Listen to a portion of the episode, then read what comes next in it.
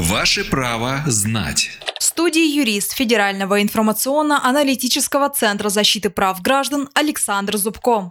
Александр, недавно были введены новые требования к перевозке пассажиров такси. Расскажите, о каких изменениях идет речь?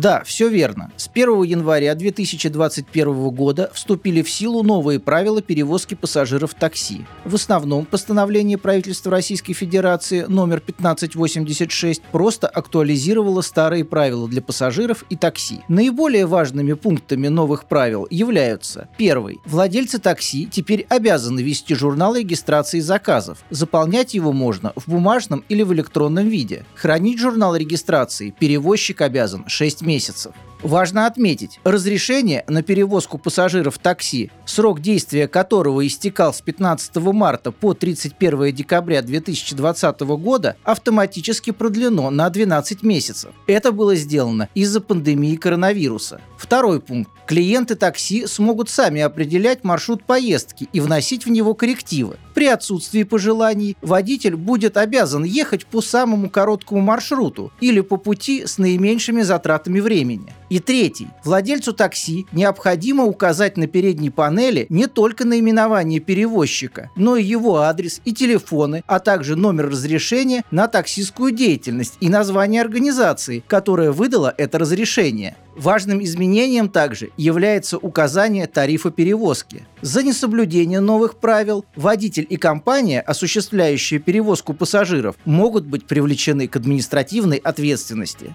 Добавлю, с начала 2021 года отменен запрет на парковку такси во дворах. Это правило распространяется и на другой транспорт для коммерческой эксплуатации. Правовую справку дал юрист Федерального информационно-аналитического центра защиты прав граждан Александр Зубко. Ваше право знать.